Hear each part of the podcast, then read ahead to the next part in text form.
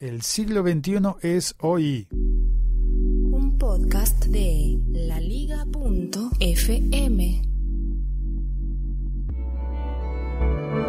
El siglo XXI es hoy. Emisión del 12 de noviembre. Ah, mira qué curioso. Y son las 11 y 11 de la mañana en punto. Estoy emitiendo en directo y volví a hacerlo a las 11 y 11 sin darme cuenta, sin saber que lo estaba haciendo a esta hora. Hoy voy a contestar un correo, no, no es un correo, ¿cómo se llamará esto? Es un mensaje por Facebook de Juan, a ver si logro pronunciar bien, Pacelli Arango Tamayo. También podría ser, si lo leyera literalmente en castellano sería Juan Pacelli, pero también, teniendo en cuenta las variaciones idiomáticas, podría ser Juan Pacelli. El caso es que Juan muy amablemente me escribió vía Facebook. Está siguiendo a El Siglo XXI es hoy en la página de Facebook, facebook.com barra El Siglo 21 es hoy. No está escrito en números romanos, sino en números arábigos.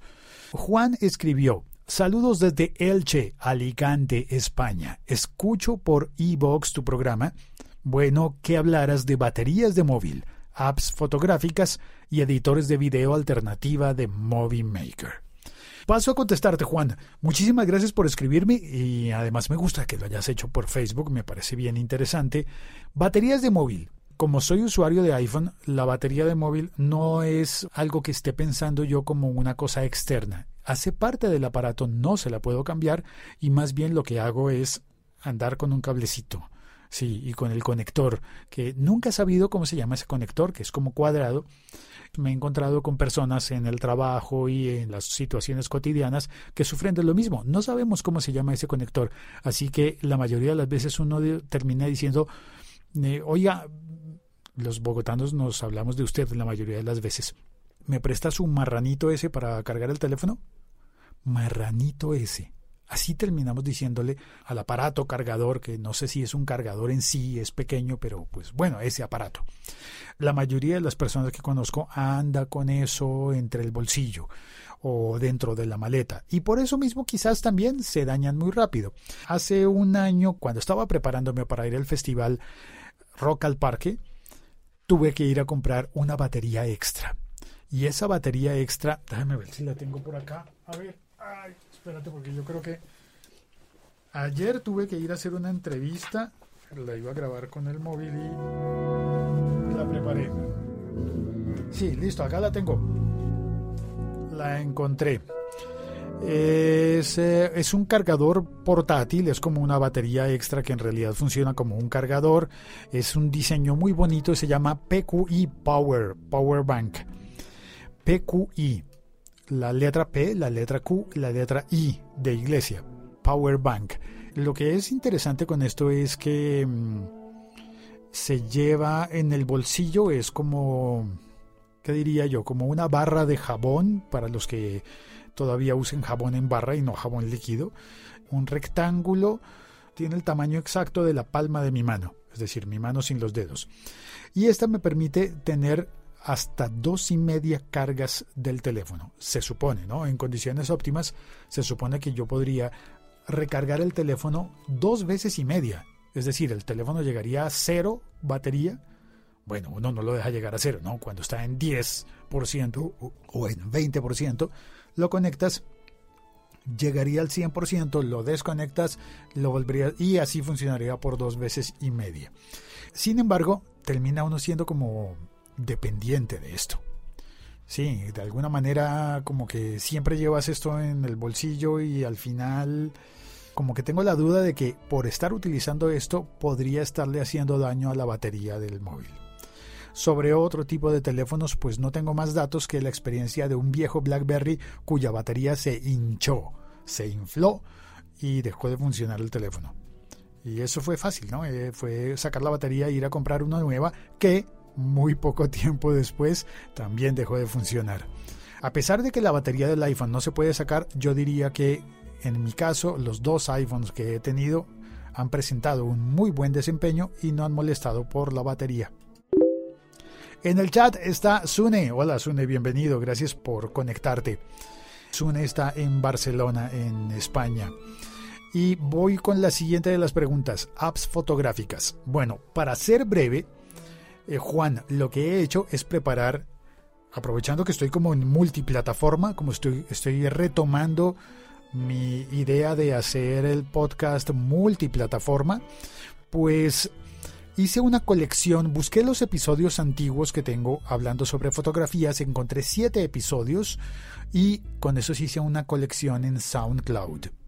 Bueno, todos están alojados en Spreaker y todos se pueden conseguir también en Evox, donde tú oyes. Pero ya que me escribiste por Facebook, voy a contestarte con una colección de SoundCloud. ¿Por qué recurro a SoundCloud? Porque permite hacer estas colecciones en las que pones los siete audios en un solo reproductor. Eso es una de las ventajas que tiene SoundCloud y que no tienen otras plataformas. Una colección. Porque claro, como SoundCloud estaba pensado originalmente para músicos, entonces es una forma como de armar un álbum de canciones. Solo que en este caso no es un álbum de canciones, sino es un álbum de siete episodios. Digamos que es un LP de podcast. ¿Sí? un long play de podcast tiene, eh, ah, mentiras, ocho episodios, ahora que miro bien. Uno en el que dice recomiendo Flickr y allí explicará por qué. Uno en el que habla de Instagram, que ya no es tan cuadrado. Otro que se llama Nuevo Instagram versus Cinemagram. Luego uno que dice Instagram. Ah, no, es que me quedó repetido. Claro, con razón quedaron ocho y no siete. Bueno, ya lo corregiré. Borraré el episodio que quedó repetido. El otro dice fotos en la nube o en tu teléfono otro episodio se llama Consejos para mejores fotos. Otro episodio dice Fotos mejor en Telegram que en Instagram. Y otro que dice No subas fotos a Snapchat. Esos te los voy a enviar entonces por Facebook, aprovechando que me escribiste por allí. Y el último tema que era sobre... Ah, ya. Editores de video alternativa de Movie Maker. Y aquí es donde voy a voy a contar algunas cosas de las que creo que sé un poquito más. Estás escuchando un podcast de laliga.fm.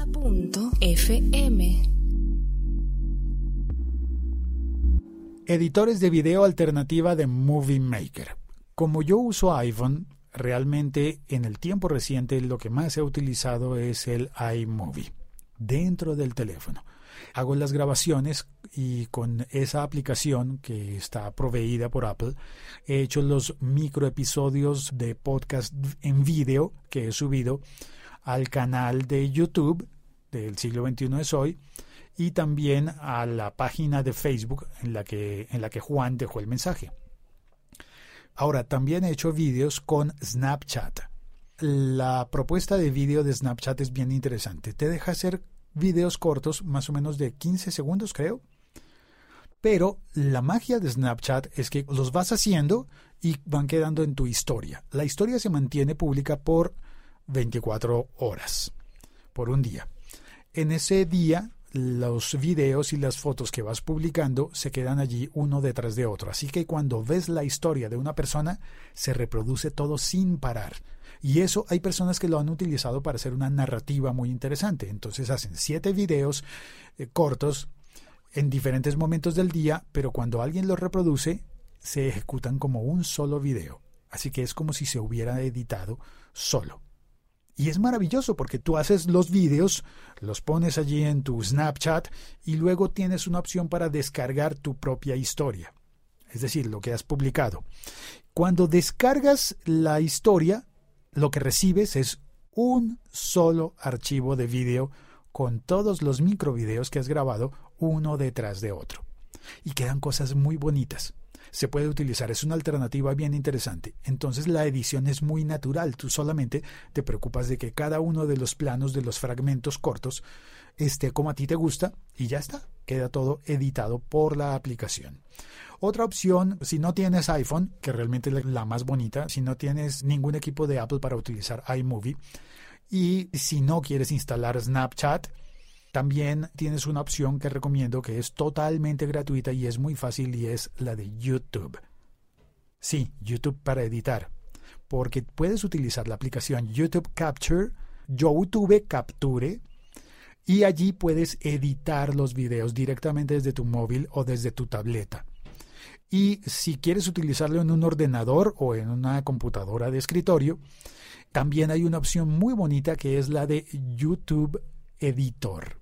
YouTube te permite editar los videos, ponerles texto, corregir el color, recortar, hacer transiciones, ponerle música de fondo. Es muy bueno.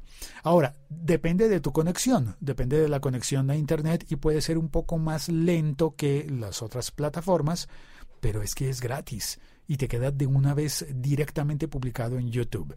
¿Cómo entras a eso? Escribes en la dirección de tu navegador, entras Chrome, Safari, Internet Explorer, ¿eso existe todavía? ¿No, cierto? ¿O sí? Bueno, youtube.com barra, en Colombia le decimos slash, barra editor. Y ya está, entras. Y lo que encuentras es una plataforma en la que dispones de todos los videos que tú hayas subido previamente para ponerlos en una línea de tiempo y editarlos. De esa manera, ah, mira, qué curioso, porque también puedo hacer el LP sobre fotografía con esto. Sí, fácilmente lo puedo, puedo subir los episodios a YouTube y queda un, un LP, es decir, un long play, un larga duración. Ah, y se me acaba de ocurrir una cosa. LP, long play. Me gusta esa palabra y voy a utilizarla como etiqueta para los podcasts que sean largos. ¿Sí? ¿Funcionaría? ¿Tú crees? ¿Se entenderá si yo le pongo numeral LP? Este es un episodio podcast largo, long play. ¿Se entenderá? O mejor escribo largo, numeral largo. Lo que pasa es que si le pongo LP ahorro caracteres. Bueno, eh, me quedé reflexionando. Soy Félix, este es el podcast El siglo XXI es hoy, emisión en directo. ¿Tengo algo, más que contarte? No, nada, escríbeme por favor por Twitter, arroba locutorco o por Facebook. De hecho, me gustó muchísimo, muchísimo esta ocasión en la que he recibido este mensaje por Facebook. Y le doy las gracias a Juan por escribir por allí. Y allí mismo le voy a contestar. Aparte, en público. Chao. Cuelgo.